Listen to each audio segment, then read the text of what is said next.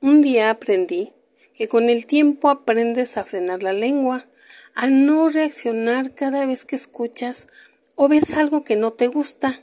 Entonces, aprendes a alejarte y a evitar esos lugares o a esas personas que te hacen sentir incómoda y que lo único que quieren es hacerte ver mal ante los ojos de los demás.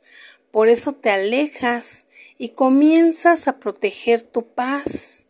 Tu círculo se vuelve cada vez más pequeño y, a su vez, más saludable. A esto yo le llamo inteligencia emocional. Hay que aprender a elegir las batallas. No todo el mundo merece tu atención